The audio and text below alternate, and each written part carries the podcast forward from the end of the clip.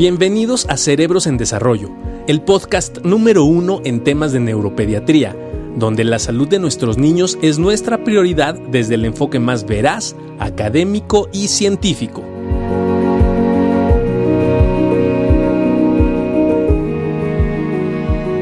Mi estimado Chief Juan Carlos, ¿cómo estás? ¿Cómo está mi doc? Bien, bien, aquí andamos muy contentos, muy emocionados de tener invitados de, de super lujo y hoy no es la excepción. Fíjate que no, y, yo digo, hoy vamos a presentar a nuestro invitado que es tipazo y es una gente increíble, sobre un tema que, es difícil encontrar, que es un artista con proyección internacional mexicano que, realmente nos apoye que en este momento de la pandemia a través de su escultura nos puede enseñar y proyectar muchísimas cosas. Rodrigo, ¿cómo estás? Mucho gusto, un placer, un honor tenerte con nosotros aquí en Cerebros en Desarrollo. ¿Cómo has estado? ¿Bien? Eduardo, qué gusto, Juan Carlos. Muy buenas noches. Un gusto y un honor estar en, su programa, en, en, esta entrevista.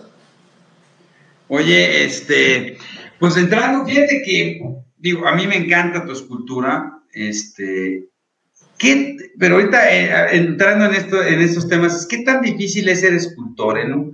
Yo creo que si alguien te dice, oye, yo quiero ser escultor, te dices, no, compadre, pues, este, yo le dije, dedícate a otra cosa, ¿no? Yo le dije así a mis papás y este y me convencieron de que no y me dediqué, soy, soy arquitecto y después de estudiar artes plásticas me dediqué a la arquitectura 12 años. Pero por ahí dicen que la vocación te alcanza tarde o temprano. Entonces, eh, sí, mi camino, aunque de manera ya, mi, carrera profesional la tuve que realizar ya en mi etapa madura, pues bueno, aquí estoy. Y, no, me, no me escapé de lo que es mi vocación. Qué increíble. Pero ¿cómo surgió esto? Eh? Porque, o sea, bueno, los arquitectos tienen toda esta parte de desarrollo y de, pero ¿cómo, y cómo se te imaginó esta figura que es tan icónica tuya, no? Bueno, el arte de cómo, cómo inició, a mí me gustaba mucho el arte desde joven. Mi abuela pintaba, eh, yo creo que por ahí pudo haber sacado algo. Este, eh, siempre me llamó la atención. Yo quería estudiar artes plásticas. Mi, mi familia, eh, sí, con el miedo y todo, me, me abrió un abanico de otras alternativas pero no, siempre me apoyaron, eso lo digo un poco de broma, pero este, sí me decidí por miedo, por miedo a, a, lo que iba a suceder, a lo que iba a pasar después, me dediqué a la arquitectura. Este, ya fue como a los 30 años que decidí renunciar a mi trabajo, renunciar a toda esta zona de confort y que te cobija esta estructura de, dentro de cualquier profesión tradicional y aventarse a la aventura, donde no hay reglas escritas, donde no hay nada que, te dé cierta seguridad, nada más hacer lo que quieres hacer. Yo creo que hay un momento para tomar esa decisión y sí se necesita un toque de eh, irresponsabilidad a lo mejor, pero querer mucho, mucho lo que te gusta. El personaje, contestando la pregunta del personaje, este personaje se, se da como una forma de hablar como el ventríloco es como la herramienta o el pretexto para poder liberarme y hablar de otra forma, de una manera más sarcástica, irónica, con un toque de sátira eh, y siempre criticándome. En un inicio, siempre criticándome. Conforme pasa el tiempo me voy eh, dando cuenta que, que la gente se eh, identifica con el personaje y dejo de hacerlo eh, tanto, eh, ya dejé de hacerlo una historia personal y lo convertí como un observador social. Hasta el grado ya en esta madurez, como veíamos en la explosión de Dédalo, ya esta parte madura, se convierte en un antropólogo visual. Oye, Rodrigo, ¿cuándo, empiezas? ¿Cuándo, ¿Cuándo, te acuerdas de la primera escultura que hiciste? De niño, de, a los 12 años hacía de juego, hacía eh, caricaturas, me las imaginaba y hacía caricaturas. Este, fue cuando después de que muere mi abuela, todas las herramientas que tenía mi abuela en su estudio se las lleva mi papá a la casa. A mí me dio una infección en la garganta muy fuerte y no podía salir, no podía agitarme, porque tosía y como que se hinchaban la garganta y no podía respirar, o sea, al toser no podía respirar de regreso, entonces me cuidaba mucho. Eh, empiezo a jugar con esas herramientas y eh, empiezo a, a hacer varias figuras. Lo dejé pasar, lo dejé descansar varios años y digamos que la primera escultura formal fue, pues ha de haber sido, ya, ya estudiando la, la, carrera de artes plásticas, que fue a los 33 años. Las primeras que hice de juego a lo mejor a los 12 años. Wow. Súper pronto. Sí. Fíjate, fíjate que es bien interesante porque parte de lo que vemos en Cerebros en Desarrollo es cómo favorecer que toda esta expresión que tenemos ¿no? se pueda manifestar. Y la manifestación se da a través de las artes plásticas, ¿no? de cualquiera de ellas. ¿Cómo evitar que la vida cotidiana inhiba este fenómeno de creatividad del artista, en tu caso, ¿no?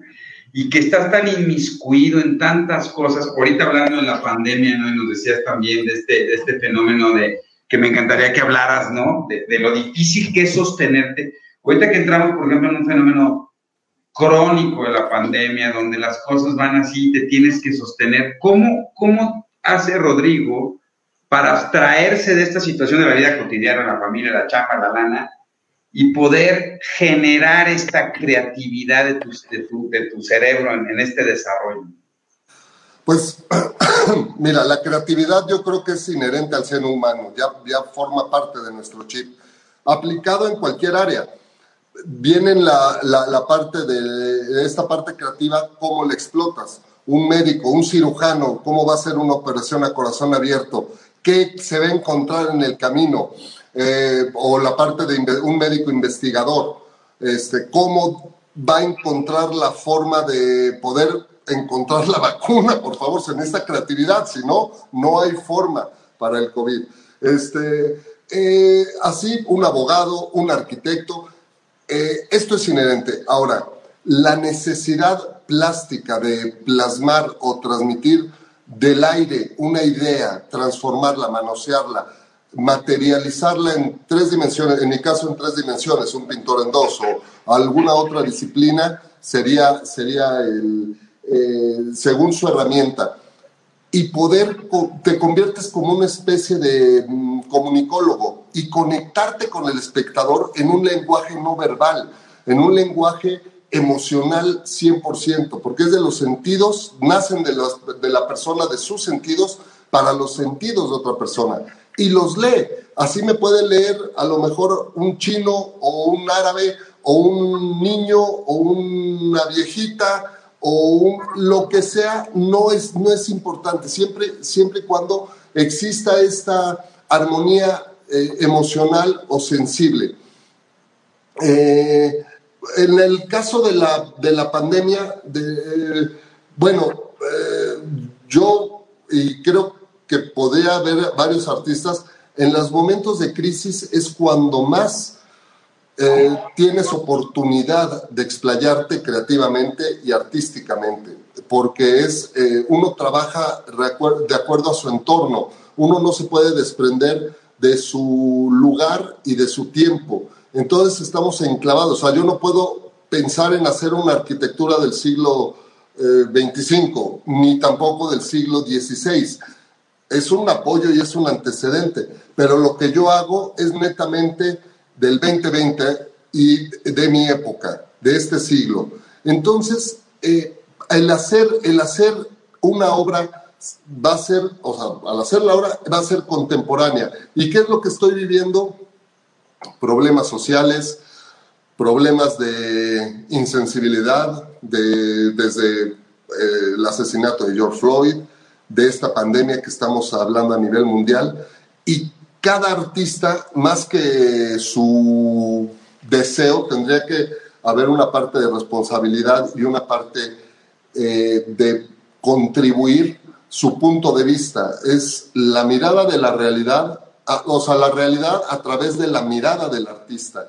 Y esto eh, podría estar abordado de muchas maneras. Desde mi punto de vista, es como desde, no es la enseñanza, a mí no me gusta hablar de que necesitamos un, que nos den un palazo para, para aprender algo, eso se me hace un consuelo, eh, pero eh, sería una reflexión, saber que el ser humano es un ser muy frágil, tan frágil que pues, algo tan minúsculo nos mata pero a la vez somos tan resistentes. No sé si se nota la diferencia. O sea, sí, soy muy frágil a un golpe y me rompo, pero somos resistentes a algo que no nos mm, mata en el momento, podemos sobrevivir. Llámese estar encerrados, llámese eh, adaptarnos a unas mismas paredes, a poder, eh, este poder de resiliencia, de adaptarnos a esta nueva realidad que salimos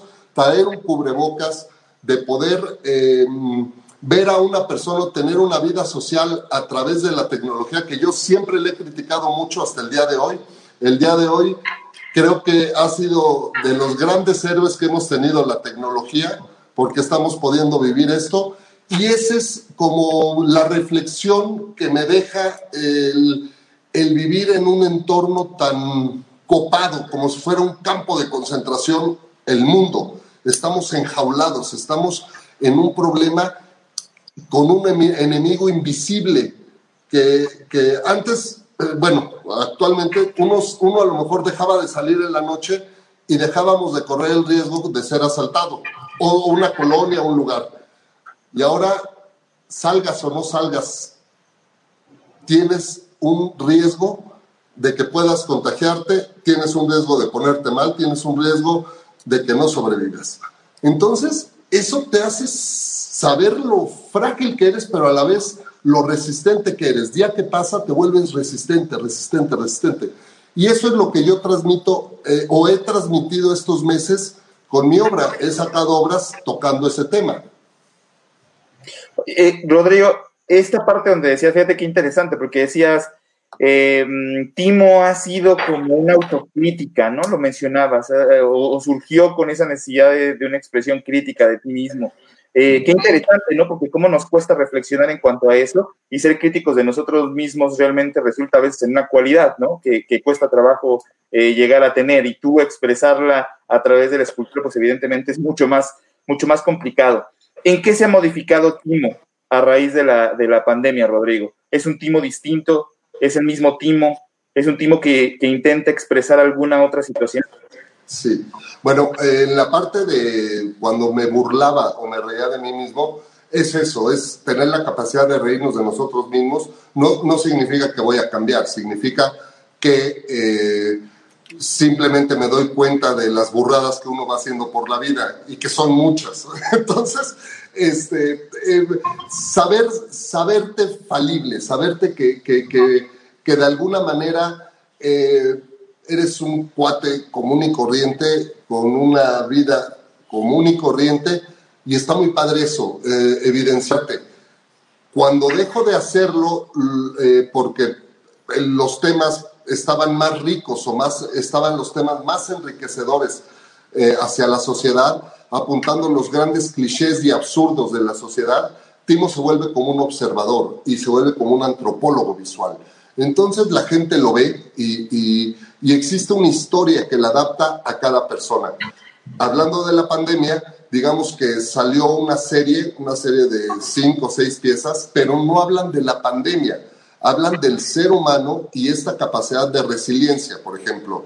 Tengo una que se llama Nuevos Accesos, que es eh, una, una especie de marco de puerta lleno de bloques, muy complicado el poder cruzar, y está Timoteo queriendo cruzar, haciendo, eh, deformando su cuerpo para poder, para poder cruzar.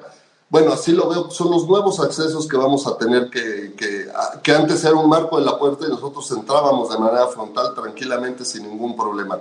Bueno, esa es una de las de, de, la nueva serie, pero Timoteo es el mismo. Timoteo es el personaje y a lo mejor eh, en un futuro el próximo año algo va a suceder y Timo hablará del tema. No es eh, ajeno a los temas, es, eh, él, toma parte activa de un problema, pero buscando, no sé cómo explicarlo, la raíz o eh, la consecuencia en el ser humano o la emoción que causa. Buscar, por ejemplo, este, un timo huyendo de un murciélago, pues no, no, no, no, no, eso es algo, es una pequeña parte de un gran problema mundial. Estaríamos hablando de, por ejemplo, este, ah, hay una, una parte que se llama balance, es una gran viga de acero en un péndulo, de, guardando equilibrio como un sube y baja, está Timoteo de un lado y una gran roca del otro. Y Timo está queriendo quitar esa roca, pero si, si, camina de este lado para quitar la roca, pues se le, le, vence el peso. Entonces es saber aprender a vivir con el problema. Está la piedra ahí, se queda ahí. Esas piezas se pueden ver en Instagram, en mi página, ahí, ahí las tengo. Eh, Timo no se puede, mm, tiene que vivir, eh, aprender a vivir con el problema, porque, pues digo, de, acuerdo a su a su mejor opinión, pero pues esto yo creo que llegó para quedarse cuando menos un buen rato, ¿no? Entonces, eh, es, es, se me hace eh, extraño desde la forma de saludar, con el codo de plano, si ya no te gusta el codo, pues ya nada más le dices, amigo, así, te quiero mucho, hola, ¿cómo estás? Este, pero ya te ya dejas de estar jugando a esto de saludar la mano y todo que no me desagrada, ¿eh? porque, eh, o sea, un poco la cultura japonesa está bien, está padre esto de que con mucho respeto, una reverencia y hay una cierta distancia. Este, eso no me molesta, está padre. Y creo que eh, se quito, se vaya, pues eh, hay otras maneras de demostrar el afecto con una, en algunos casos podría ser una falsa, una, hipocresía o una falsa honestidad, pues el te abrazo y te quiero mucho, te doy un beso pues sería a lo mejor algo, algo que, no, que, no significa nada, pues nos obliga mejor a demostrar con nuestras palabras o con nuestros hechos el aprecio que le podemos tener a una persona. Oye, Rodrigo, yo, yo te comentaba hace rato, ¿no? Eh, en ese tiempo de pandemia algo que se podría hacer mucho es, y con la tecnología, favorecer el desarrollo de los potenciales creativos en nuestros hijos, ¿no? Eh, de repente encontrar en estos momentos donde estoy en casa con ellos, qué les gusta, ¿no? una pintura, la escultura, música. Uno, tú, desde tu perspectiva, ¿cómo podríamos ayudar a favorecer en nuestros hijos encontrar este fenómeno o ayudar a hacerlo, ¿no? Y dos es, ¿tú crees que puede ser un buen momento para que la gente busque cultura, ¿no? y la gente que está tanto tiempo en su casa retome el buscar cultura y, asimilarse. Y ahí te guardo la, tercera que tengo en, el video que nos mandaste. Pero ¿cómo ves esta parte?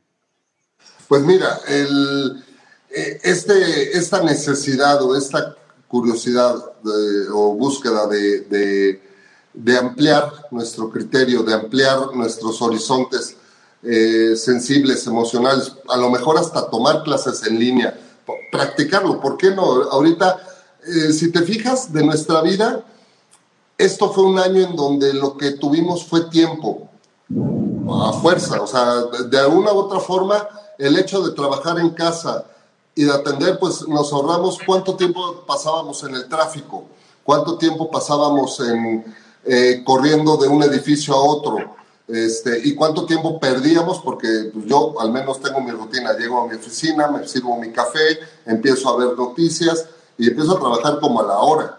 Entonces se acabó, nos sobra tiempo y ese tiempo pues depende de nosotros. El querer imponerlo pues no, no va a ganar nada uno, o sea, el, el ejemplo, quieres dejar de fumar, pues hasta, por más que te digan, hasta que estés convencido, dejas de fumar. Eh, eh, lo mismo con la cultura pasa, o sea, eh, puede haber, puede haber programas, puede haber herramientas, que eso tendríamos que hacer un gran bloque de, desde artistas, pero el artista es, hacer la obra, pero más bien críticos, museos, museógrafos, este, escritores, poner todo accesible y la gran herramienta que se está convirtiendo ahorita eh, este teléfono, una computadora, un iPad, claro que nos puede acercar, no nos va a dar la realidad de la, de la experiencia de ver una obra en vivo, pero cuando menos nos puede dar todo este antecedente y nos puede dar una idea. Y por, por imaginación y creatividad el ser humano no para.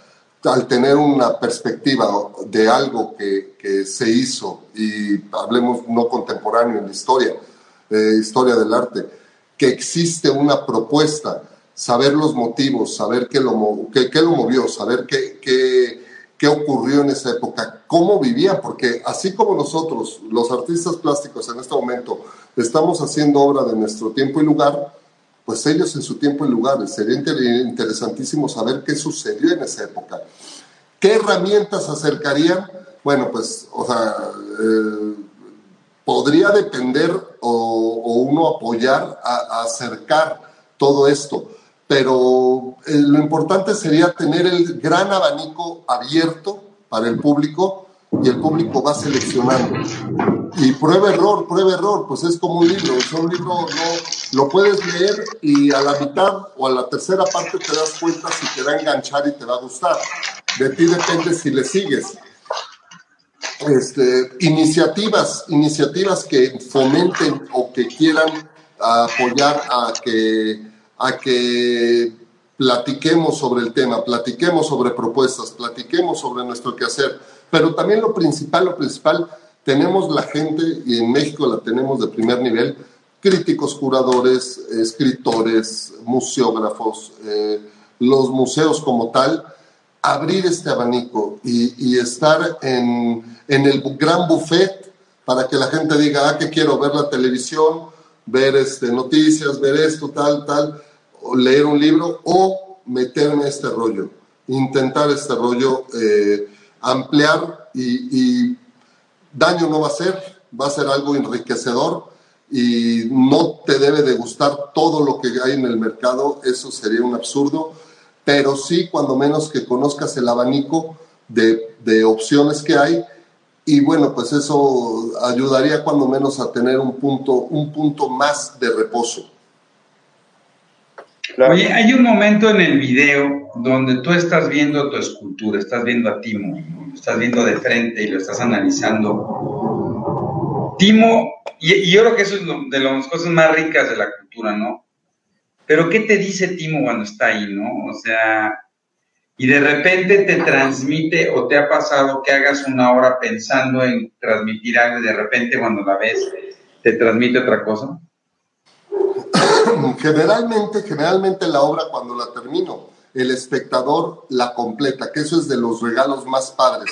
Una vez me habían preguntado cuál es mi definición de éxito. Bueno, primero el éxito es muy personal, pero si lo enfocara en, en, el, en qué aspecto eh, eh, podría sentirme realizado, sería ese. La comunicación que se logra no verbal con el espectador y que el espectador termina la historia. Claro, yo tengo una intención. Eh, como el proceso es tan lento, es difícil que no logre la intención de la pieza.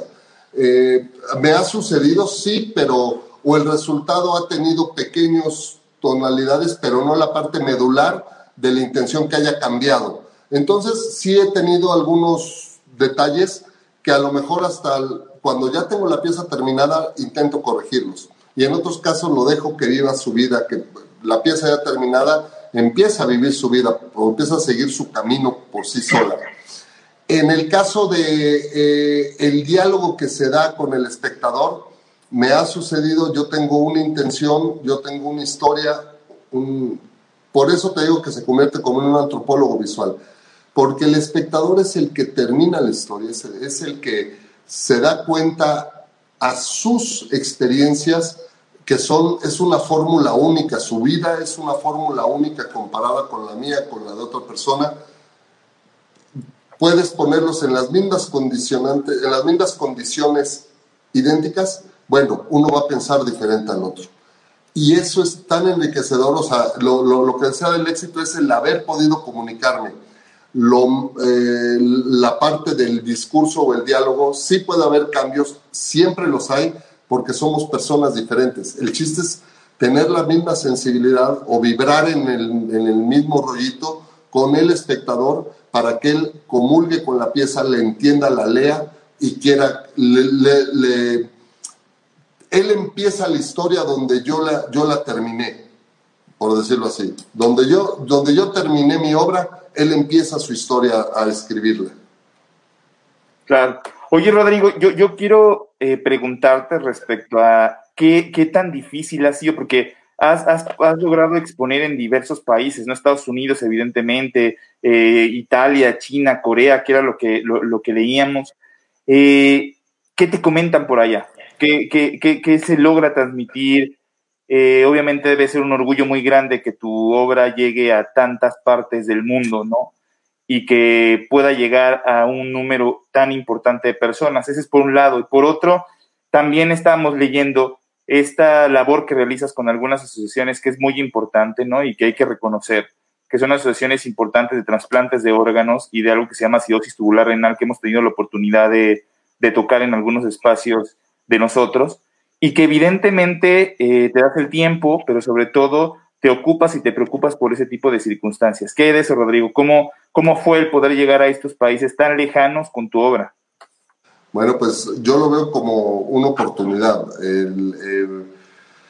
Eh, Timoteo, he intentado siempre mantenerlo general, universal. Nunca lo he querido encasillar como en un estereotipo de algo. Entonces, por eso ha podido comulgar muy bien en otros países.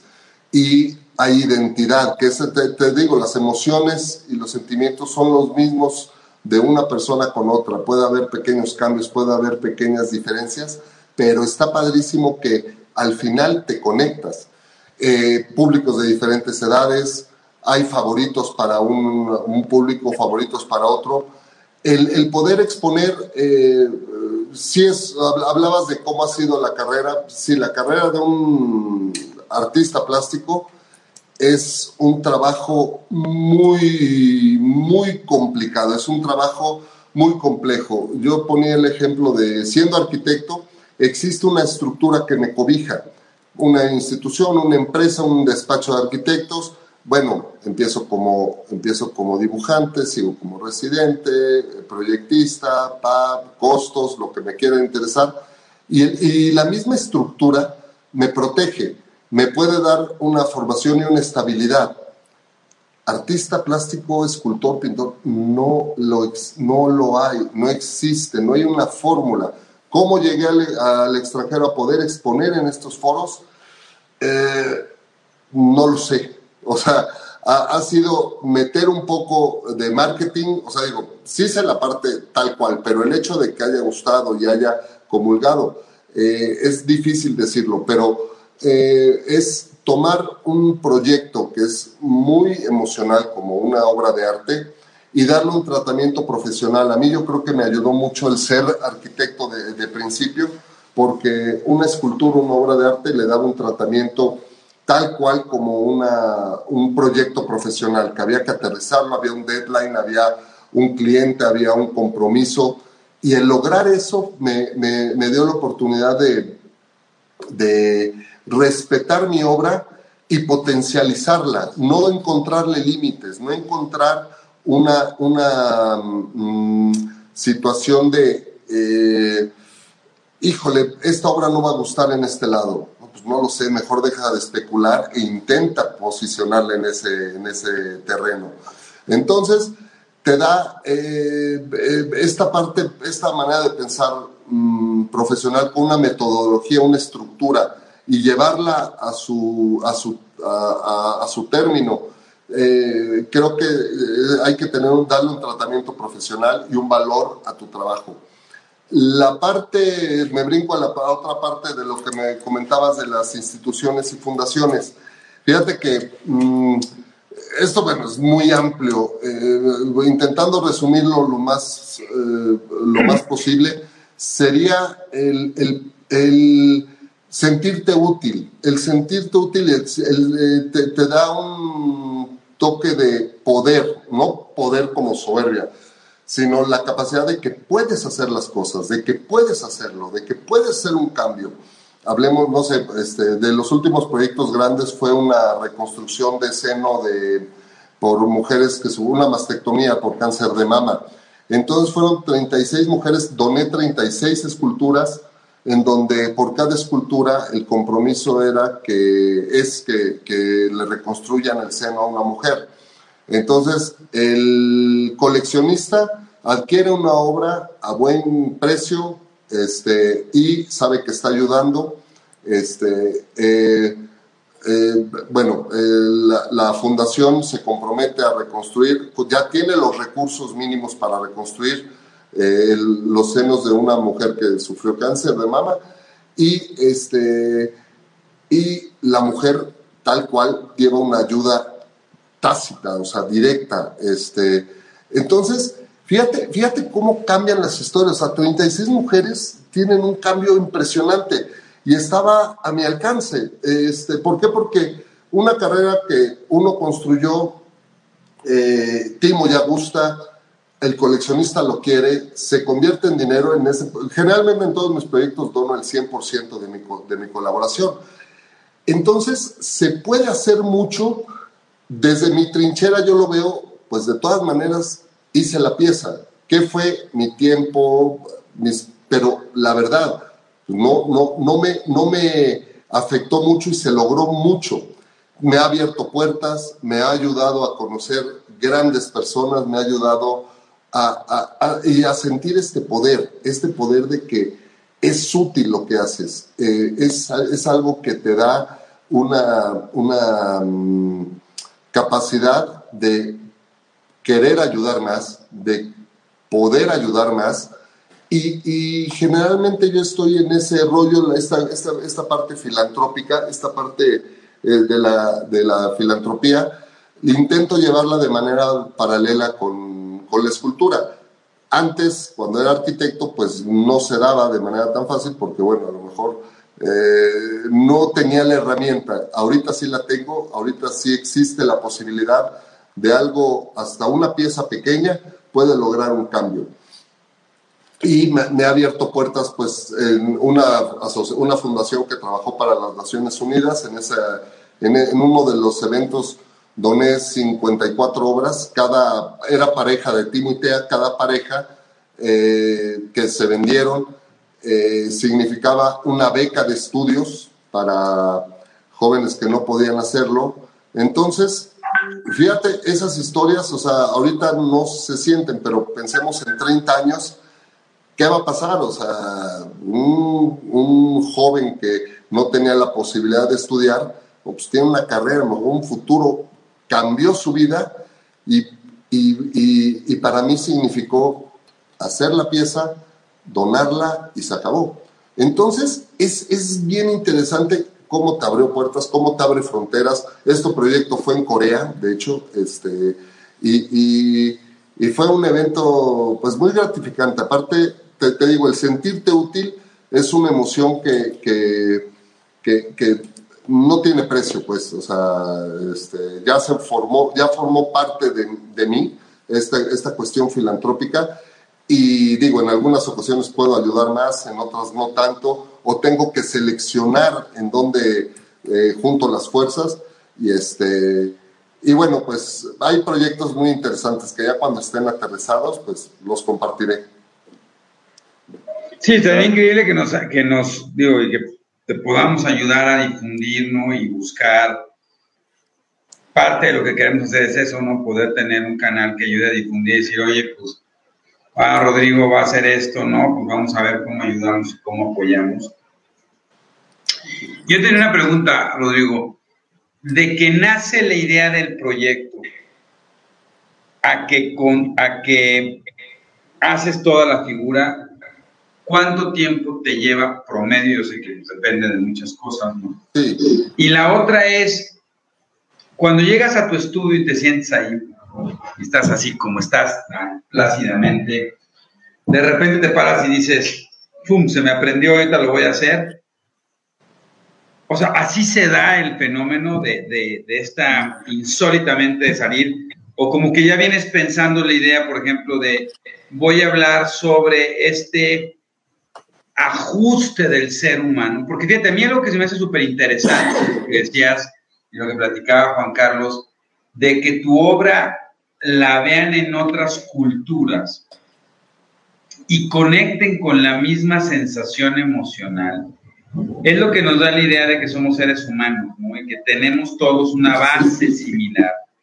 Y que la emoción que tiene que ver con la alegría, la tristeza, el enojo es universal, ¿no? Y si tú logras conectarla, brincándote culturas y conectas con el ser humano, eso me parece que es fenomenal, ¿no? Y eso hace que tu obra se expanda, ¿no? Y sea admirada. Pero entonces, cuando yo veo eso, digo, wow, entonces qué increíble que Rodrigo, entonces, ¿cómo se le da a Rodrigo? No, se va pensando y dice, no, pues voy a pensar ahora sobre esta expansión, o de repente llega y se te abre y ahí lo haces. ¿Con qué haces? ¿De qué están hechas, eh? Yo, fíjate, ver, eh, tan interesante.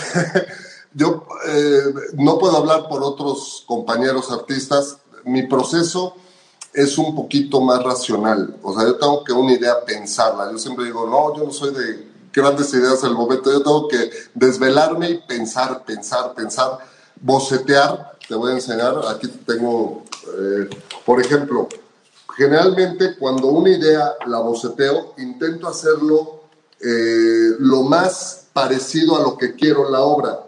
Entonces, eh, voy a intentar, a ver, por ejemplo, ah, ahí está. Super.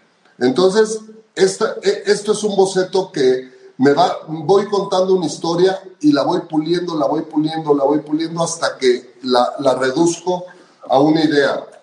Después tengo otra forma. Cuando ya tengo una idea, ah, bueno, pero ¿cómo nace la idea? Que eso es lo, esa, para mí esa es la parte de, del arte.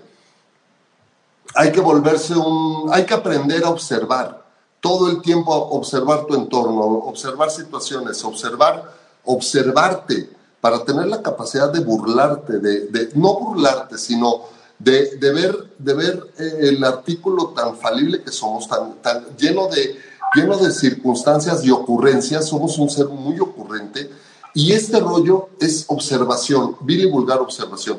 Después, aparece una idea que me puede llamar la atención, desarrollarla, ahí es como la empiezo a desarrollar. O con una maqueta, con una maqueta. Entonces esto es plastilina, esto es, esto es plastilina. Entonces esto, o sea, esto es plastilina, esto no pasa nada. Entonces hago esta pequeña miniatura y en la miniatura la voy puliendo, la voy puliendo, la voy puliendo. Cuando ya tengo la idea, que generalmente es el dibujo o esto, esta maqueta bien desarrollada, ya decido, por ejemplo, la llevo a este nivel. Esta es plastilina también. Ya plastilina? Esto es plastilina, sí. Wow. Sí, sí. Entonces, ya cuando está tan pulida, la lanzo a la escala que quiero y empiezo con la parte técnica, eh, que no escatimo en esa parte. O sea, hay piezas que están en cantilever, que están, parecen flotando. Bueno, ese es el juego de esta magia visual que me da la pieza. Y tengo el resultado por ejemplo, aquí habla de reírse de uno mismo también. A ver, déjame, ah, ahí está. Ahí está, perfecto. La historia de Narciso. Entonces, está ante, un busto que, admirado, admirando su busto, pero el busto también lo está volteando a ver. Ahí está. el busto también lo está volteando a ver a Timo. Bueno, es este toque irónico, este toque irreverente, que, que es el, el jugar pero hablo de un tema tan amplio, tan general, que mucha gente lo entiende. ¿Cómo se da? Pensando una idea, o sea, observando y, en el momento en que algo me hace clic, no me deja dormir y me pongo a trabajar. Eh, y cuando me pongo a esculpir, este, yo tengo un equipo que, me ayuda en el, durante el día, pero cuando yo me pongo a esculpir es en la noche, que es cuando no tengo distractores, no tengo eh, teléfono, compromisos, citas, pagos, O eh, reuniones o algo así, yo llego al estudio, a su estudio, y es cuando empiezo a jugar con esta magia. Y, lo, chistoso de esto es que Timo pues, no tiene una cara, no tiene una expresión en donde yo pueda platicar una historia. Todo es el cuerpo, todo es esta, eh, este aspecto de semiótico, de, qué quieres decir, cómo te mueves, qué, qué, qué das a entender. Y, este rollo que trae este, eh, Timoteo, pues intenta Mm, decir una frase, o sea, decir una frase de Woody Allen muy padre. Las cosas no se dicen, se hacen, porque al hacerlas se dicen solas. A mí me encanta esta frase porque eh, el, estar en acción, haciendo algo al respecto sobre lo que estás pensando, eh, se me hace lo verdaderamente valioso. Lo decía, por ejemplo, en el saludo.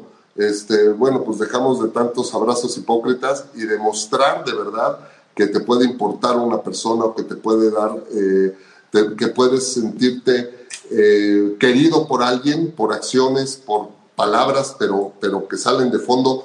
Este, creo, que, creo que Timoteo tiene este rollito que, que tengo mucho que puedo hablar. Repito, ¿cómo se da? Pensando mucho una idea y tiene que ser el toque sarcástico, irreverente un poco de crítica, pero muy sutil, no, no intento ser burdo con mi propuesta en, la crítica, y, aún, y ya con eso puedo tocar cualquier tema, por muy ácido que este sea. Oye, Rodrigo, este, para las personas que nos están viendo, ¿no? Vamos a, pasarte algunos saludos. Este, estamos checando tu página de internet.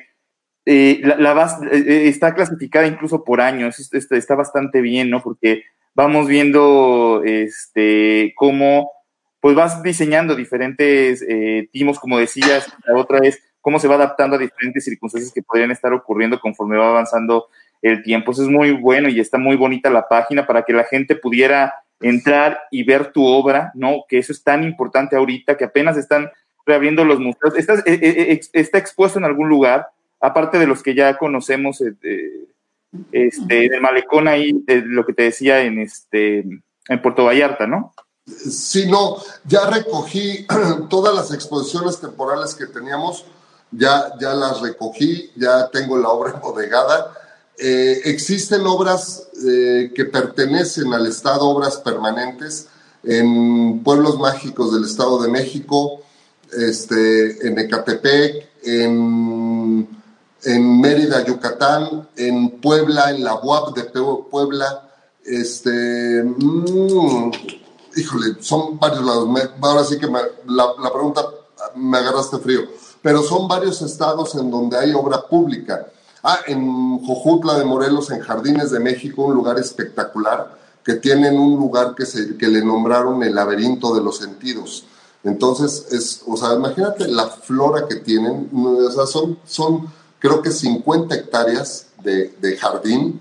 Imagínate la cantidad de, especies que tienen. Pero en este jardín es un laberinto, es un laberinto en donde tú vas descubriendo esculturas y te vas perdiendo y encontrando esculturas. Está padrísimo, está padrísimo. Este, en la Ciudad de México tengo varias, eh, este, pero son obras fijas en vía pública. Ahorita el único proyecto que, que querían mantenerlo, pero con la pandemia ya me hablaron, la, la UAP de Puebla me habló para decirme que a lo mejor lo pospone, pero el evento sigue. Eh, iba a ser en septiembre, este, eh, una exposición temporal eh, para la universidad. Se va a posponer yo creo que a principios del próximo año, en cuanto ya estemos en semáforos, este, que podamos andar en la calle. Pero mientras tanto se puede ver mi página de Instagram es la que le doy más mantenimiento porque me volvería loco. O sea, una ventaja es que yo intento contestar todos los mensajes, intento contestar a toda la gente.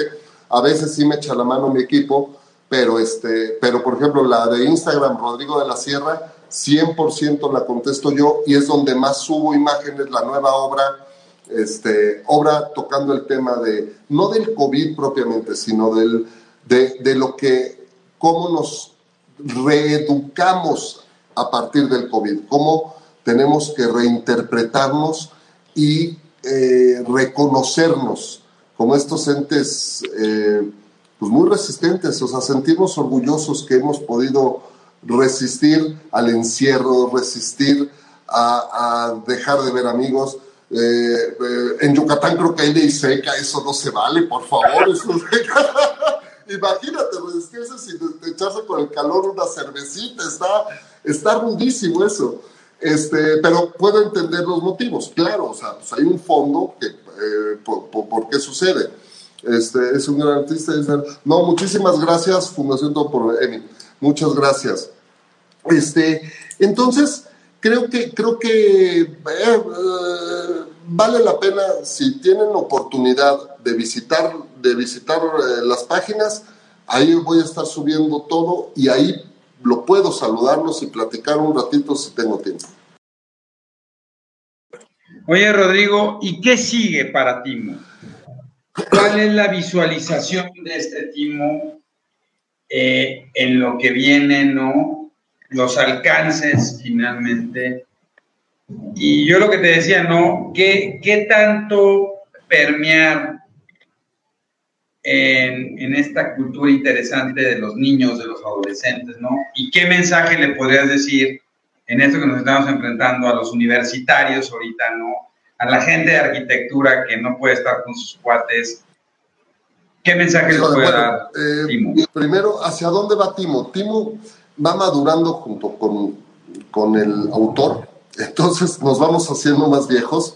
Eh, me preguntan mucho si voy a, si voy a eh, darle cristiana sepultura a Timo, no lo sé. O sea, si yo hasta el momento he podido cambiar y hacer madurar a Timo, de hecho esa es la raíz de la exposición del, del video que se presentó al principio, Dédalo. Yo primero hice a Ícaro y después hice a su padre Dédalo y conformé esta exposición en donde quiero dar la bienvenida a la madurez de Timoteo.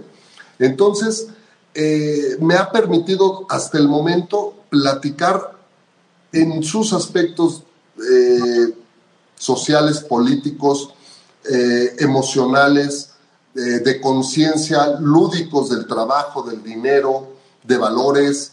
Entonces, sí, eso sí puedo decir que, que en el momento en que no tenga nada que decir, Timo se va a quedar callado. Pero mientras tanto va a seguir adaptándose a las situaciones y viendo una interpretación de la realidad a través de mis ojos y representar la realidad a través de mis ojos o de lo que estamos viviendo. Cada vez intento volverme más neutral. Eh, parece algo contradictorio, intento hacer mi obra sin, sin pasiones, pero con mucha emoción. Pero sin pasiones de, porque eso me cegaría, me pondría como un, como un este, caballo así, a ver lo que quiero ver, y no, me estoy perdiendo de mucho. Entonces, a veces yo en esta crítica me contradigo a lo que yo podría contestar. En, eh, Timo, o sea, Timo podría decir algo diferente a, mi forma de pensar, porque ya, ya tiene un, ya le tengo que respetar su personalidad que se ha ganado eh, con el público y, digo, está, lo estoy platicando de manera romántica. Obviamente es como un ventríloco, estoy hablando yo, pero es una manera más liberadora de poder decirlo a través de Timoteo. A los jóvenes, eh, eh, bueno, o sea, decías, preguntabas antes de la, sobre la situación que estamos viviendo. Bueno, pues voy a seguir resistiendo, como la canción que, que, está muy padre, la de Resistiré, este, eh, resistiendo como todos nosotros, como reconociéndoles a ustedes, que ustedes le están en una situación bien, bien complicada, todo su gremio, que, este, que de verdad, eh, mm, digo, no quisiera estar en sus zapatos porque, porque de verdad es, es, eh, muy, es muy heroico, y, muy, y, de gran responsabilidad y, y, de gran sacrificio lo que están viviendo, ¿no? Entonces, eh, mis felicitaciones a todos ustedes eh, y de todas las áreas, desde, vi, vi cómo salía del hospital español, vi cómo salía una ambulancia, el pobre cuate de la ambulancia parecía un astronauta, el cuate este, no manches. Yo dije, yo lo podría manejar simplemente así, o sea, digo, es un ejemplo muy burdo, pero desde, desde esta persona que habla con su ambulancia, parecía con escafandra, hasta eh, los investigadores que están encontrando que al parecer ya hay muy buenos resultados. Yo me gusta mantenerme optimista. Hay muy buenos resultados, ya que la vacuna pues, creo que pronto va a salir, espero, ¿no? Este, y sobre los alumnos, bueno, perdón, sobre la juventud, eh, fíjate que, mm, eh, yo siento que, esto mm, que sirva para reeducarnos todos. Los jóvenes tienen ahorita una gran ventaja sobre nosotros. Ellos nacieron ya muy tecnológicos. Ellos ya están con un chip de la tecnología y que la han estado explotando, eh, la han estado usando y se han adaptado. O sea, eh, también su poder de adaptación es impresionante. Tengan paciencia, en especial los que estamos eh, metidos, mis compañeros jóvenes de artistas emergentes que están en el rollo, en el mundo del arte. No crean que porque la pandemia está, eh, eh, es una profesión difícil. olvídense, seguiría siendo muy difícil sin la pandemia. Entonces, ahorita tienen la oportunidad de crear. Ahorita tenemos lo que nunca, nunca tenemos, tiempo, tiempo. O sea, a lo mejor no tenemos este, grandes proyecciones de crecimiento profesional y de éxito económico, si lo quieren ver así, no, están cerradas algunas puertas. Pero si tienes la, la oportunidad de cubrir tus necesidades básicas, también piénsalo de esta forma, pues no estás gastando, estás encerrado. Y, o cuando menos aprovechar e intentar gastar eh, lo menos posible. Pero tienes el tiempo para poder crear, crear y crear. Eh, Astrid Trix, ay, sí, qué buena onda. Esperando un riñón fue un proyecto bien bonito. Perdón que me brinqué al leer el mensaje. No, perfecto, perfecto. Eh, no, no, no, fue un proyecto precioso y este, merece todo un programa ese proyecto. Entonces, este, eh, sí, ahorita, ¿qué es lo que tenemos tiempo? Yo dejé de esculpir la velocidad con la que lo hacía por cuestiones de trabajo en general. Este, lo que logré fue, por ejemplo, en, este mes de pandemia, sacar seis obras nuevas. Bueno, a lo mejor no se están vendiendo, no importa, pero ya existen. Una obra cuando ya sale solo hay que encontrar al comprador, pero ya está vendida. Entonces, aprovechar ahorita que somos tan digitales que eh, los jóvenes nos llevan esa ventaja, este, son con el chip ya nacieron con lo digital y, y, y tener paciencia y hacer alarde de lo que están haciendo, o sea, porque es muy loable. Eh, el poder de resiliencia. Este, yo veo a mi sobrino, 13 años, es un joven que busca la manera de estar todo el tiempo, intento, intentamos, este, pues bueno, que no sea tan así, o sea, como eh, encerrado, pero este, no, no, no, él se adapta, él está tranquilo, él dice, no, no, no, ¿para qué vamos a salir? O sea, una madurez que te sorprende, o sea, ¿para qué nos arriesgamos? Entonces, o sea, esta, esta madurez que están demostrando los jóvenes, bueno, aguanten muchachos y sigan creando. los del gremio tal cual eh, de las artes plásticas, aprovechen y no paren, no paren una, otra, perfeccionen su trabajo, sean los críticos más duros en su trabajo porque ese es como el camino. Nadie te va a decir la realidad más que tú mismo, pero deja de darte palmaditas en la espalda. Critícate, sé duro e intenta eh, tener una propuesta de valor. Increíble, padrísimo estar hablando contigo, Rodrigo. Oye, pues sí, avísanos, este, a mí sí me interesa una de tus obras y más si podemos apoyar algunas de estas causas. Sería increíble. Mejor vamos a, perdón que te eh, interrumpa, mejor vamos a ver qué proyecto apoyamos eh, a ustedes, aquí al canal, a, lo, que, a, lo, que, están trabajando y vamos a ver de qué manera apoyamos. ¿Te parece bien? Me, me encanta la idea. Este, traemos un super proyectazo con, este, con gente de Power Chair Que es para jugar fútbol con chavitos de silla de ruedas, chavitos con epilepsia, chavitos con autismo. Hay muchas cosas por hacer Y pues me encantaría que pudiéramos establecer este patrón este, conjunto y que apoyáramos, ¿no? Y, y que pudiéramos también incluso invitar a algunos de tus alumnos y, y, que se metieran en este proceso y los ayudáramos a darse a conocer y difundir, ¿no? Estaría también genial. Muchísimas Y pues gracias. muchas, muchas gracias, Rodrigo. La verdad ha sido un placer estar hablando contigo. Este, y a mí me encanta tu obra, eh, otra vez te lo digo, no, no es así, me encanta. E- Esa, esa obra donde están todos como los mineros con un foco viendo algo, me encantó. Los nómadas. Los- no- Es una crítica muy fuerte, ya la platicaremos luego. No, a ver, ustedes me dejan hablar, yo me suelto como periquito, ¿eh? Entonces, Sí, también, también.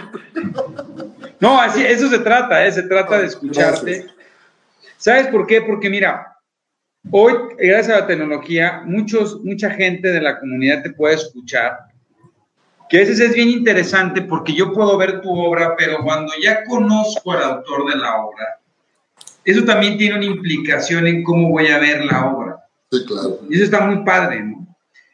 Eh, por eso te digo otra vez, cuando tú estás viendo a Timo, por lo menos en esta foto que donde tú ves a Timo y Timo te ve a ti, el padre y el creador, ¿no? Eh, eh, el producto, es qué interesante y asimismo cómo tú generas toda esta serie de situaciones y emociones cuando la veas.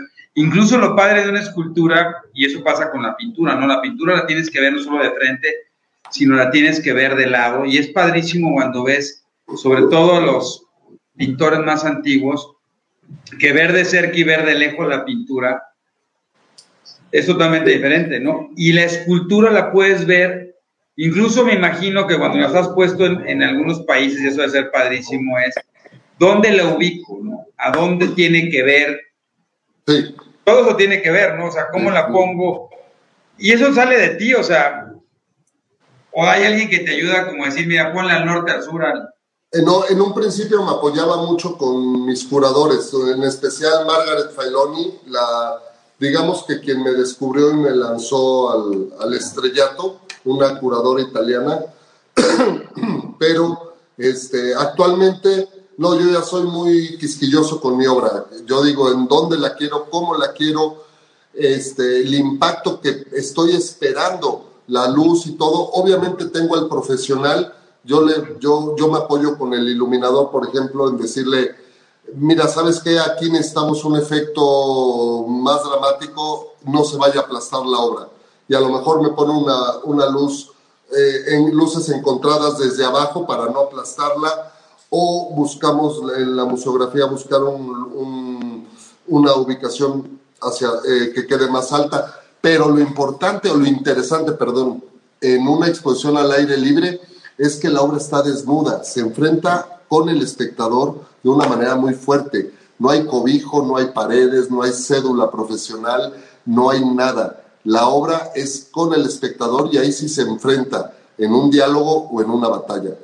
Eso para mí ha sido de los mejores regalos, ver cómo la gente ha podido, eh, ha apreciado la, a Timo y ha podido eh, comulgar con él. ¿Qué ha sucedido en estas exposiciones? Que será una segunda exposición conceptual 100%. Te lo, lo, lo explico. El espectador se sienta con la obra, interactuando con la obra, como si estuviera hablando, no sé, X, y pone un pensamiento, una reflexión a partir de ese diálogo que tuvo con la pieza. Entonces, fíjate qué interesante, ya es una segunda exposición. Una era ver la pieza, rodearla, tal cosa, criticarla, pensarla, ver si existió un parteaguas en, en, en, antes de la obra y después de la obra de manera emocional.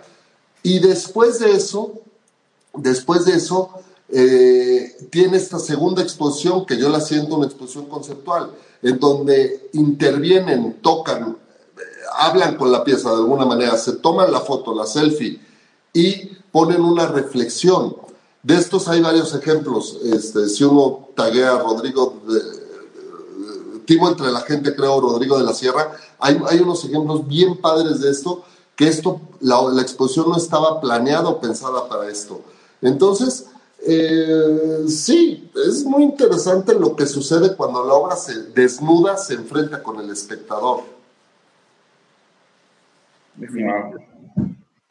Pues muchas gracias, Rodrigo, otra vez. Este, ha sido un placer poder tener acá con nosotros. Espero que no sea la, última ocasión y seguramente no lo será. Y este, ya te estaremos dando lata porque hay muchos proyectos en los cuales evidentemente tu participación pues sería un, honor.